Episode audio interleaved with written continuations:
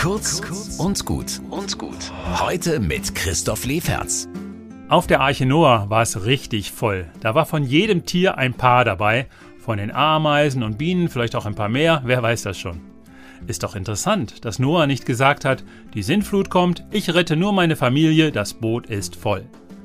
Na gut, die Nutztiere kommen mit, Kühe, Schweine, Pferde, aber nicht die Eichenprozessionsspinnerraupe oder Wühlmäuse oder Käfer.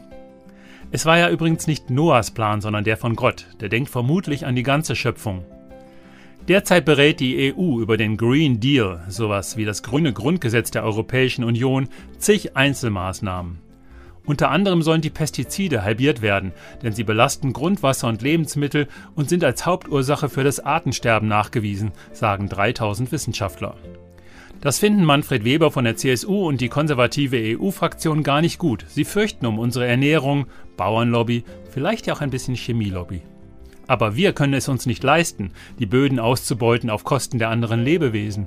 Wir können es nur zusammen schaffen, auf dieser Erde zu überleben, sagen die Wissenschaftler. Da zählt jeder Käfer und der Mensch soll sich mal nicht so wichtig nehmen. Nur zusammen haben wir eine Zukunft.